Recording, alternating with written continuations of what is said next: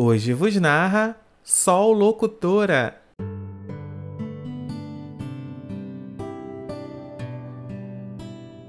Ah, o fim sempre dói. A gente finge que não, mas dói, machuca. Aí o tempo passa e transforma tudo em aprendizado. A gente amadurece e percebe o quanto existem possibilidades por aí.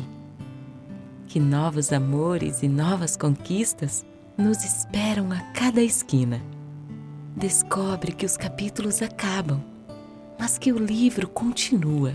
Os ombros voltam a ficar leves e a gente volta a sorrir